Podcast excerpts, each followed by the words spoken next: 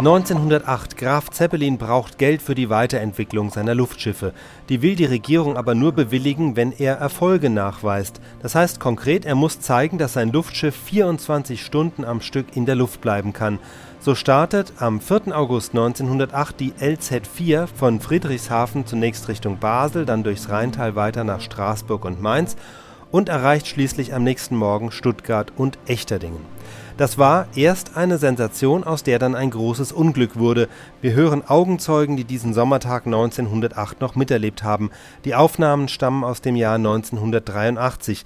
Die letzte Stimme gehört dem Juristen und Historiker Wilhelm Kohlhaas. Wir waren die ganze Nacht oben auf unserem Dach das nicht sehr hoch war, mit einer Matratze. Und da haben wir uns aufgehalten und haben den ganzen Horizont abgeschaut, ob wir den Zeppelin nicht sehen. Und endlich ist er erschienen gegen Morgen, da haben wir ihn gesehen als eine silberne Zigarre am Horizont. Und dann äh, musste ich ja frühmorgens zu meiner Arbeit gehen und dann habe ich ihn von dort aus auch immer mal wieder über Stuttgart gesendet. Dann hat er sich den ganzen Morgen in Stuttgart aufgehalten. Und auf einmal hat man erfahren, das ist durch unser ganzes Büro gegangen, dass er in echter Dingen verunglückt ist und dass er verbrennt ist. Und da waren wir sehr traurig und da haben wir nichts mehr arbeiten können vor lauter Traurigkeit. Gell? Und äh, wir waren, ja, wir waren begeistert. Wir waren einfach begeistert von der Sache. Nachdem ich den Zeppelin immer ins Kriegsministerium, Jetzt den nicht, Grafen ja. Zeppelin immer, und da sind wir hingesprungen und haben immer gesagt, guten Morgen, Herr Zeppelin. Und da hat er uns eine Hand gegeben und hat sich gefreut, dass er so eine weiße Schirmmütze aufgehabt. Mit so Schimmel ist er da gefahren zum Kriegsministerium, das in der Olgastraße war, und das ist heute noch. Und äh, und da haben wir ihm immer die Hand gegeben und haben gesagt, guten Morgen, Herr Zeppelin. Sehr, sehr freundlich, immer gleich mit dem weißen Schnurrbart, hat er immer gelacht und war, hat uns auf die Hand auf den Kopf gelegt oder irgendwie hat uns immer sehr höflich empfangen, weil wir ihn gekannt haben. Meine Freundin, die ist nach Echterdingen gefahren mit der Straßenbahn und ich unter dem Zeppelin gestanden, wo er verbrennt ist. Mir war ganz erstaunt, dieses helle Traumschiff über Stuttgart, wie das dann immer näher kam und näher kam, beinahe übers Dach rüber von uns nach Echterdingen auf. Ne? Und wir waren zuerst äh, ganz andächtig und nachher haben wir gejubelt. Und dann gingen wir runter zum Frühstück. Wir haben gedacht, das war doch wunderbar. Es war eine Zeit, wo es keine Sensationen gab, sonst eine ruhige Zeit. Und kaum haben wir gefrühstückt gehabt, hat es geheißen, der Zeppelin ist gelandet in Estring. Und wir uns gar nicht glauben können. Und gesagt, wir haben uns angezogen, nichts für die Straßenbahn, da hat es keine Auto gegeben, hat es kaum ein Telefon gegeben. Nicht? Und lauf und äh, habe dann den Zeppelin da gesehen.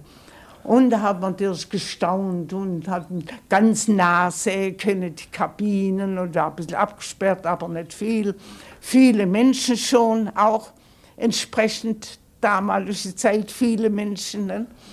Auf einmal bewegt er sich und, und da kam ein bisschen Wind auf und, äh, und dann ist er in die Höhe gegangen und wir haben uns alle ein bisschen gebückt Vielleicht in zehn Meter ist noch ein Mann abgesprungen, jedenfalls Ingenieur oder so. Nicht?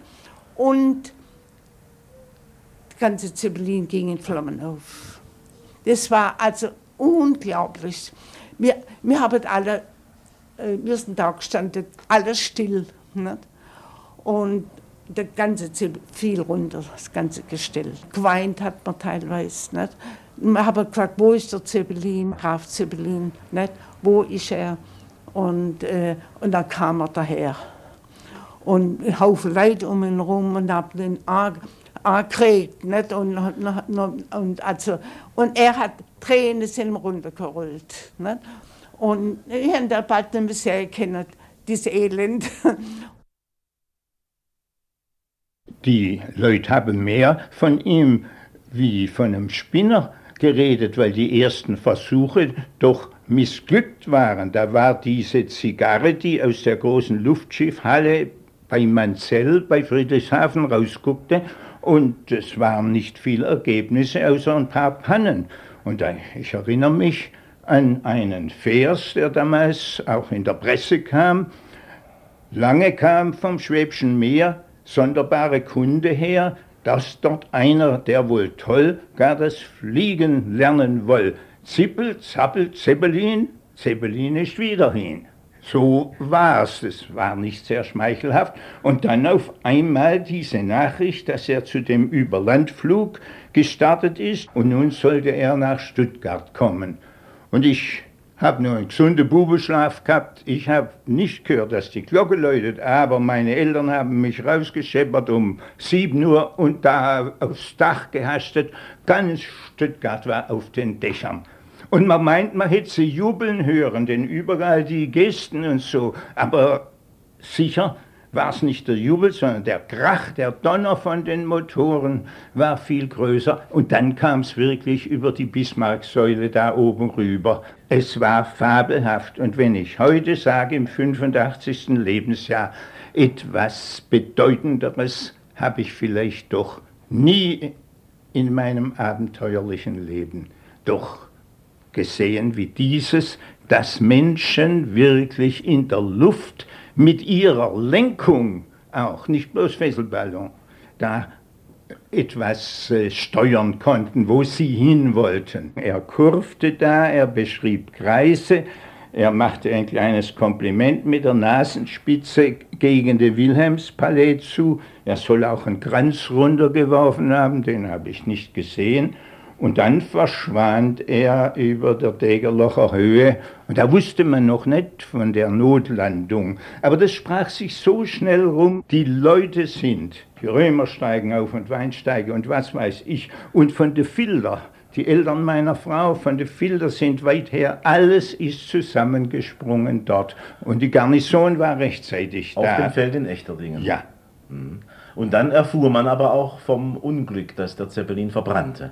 Ja, und das war natürlich, das war schrecklich, da war alles wie mit einem Brett auf den Kopf geschlagen. Und der gute arme Graf, den habe ich persönlich deshalb gekannt, weil wir wohnten eine Zeit lang im gleichen Haus wie sein Schwager, ein Freiherr von Gimmingen. Und da kam er einmal, er hat uns Kindern auch einen Batsch gegeben. Also kam er sich schon persönlich verbunden vor. Der närrische Graf. Ja, ach, der war lieb, gut zu Kindern auch später bei Jung Deutschland und so immer sehr, sehr gütiger Mann war er, sicher. Ja, und der muss ja völlig entzwei gewesen sein. Im Hirsch in echter Dinge hat man viele Erzählungen, dann Schilderungen gehört. Und dann ging diese spontane Spende los. Das war wirklich etwas, ein nationaler Aufschwung. In aller kürzester Zeit kamen diese sechs Millionen zusammen und dann kamen so nach und nach diese Luftschiffe und hatten eine große Zukunft.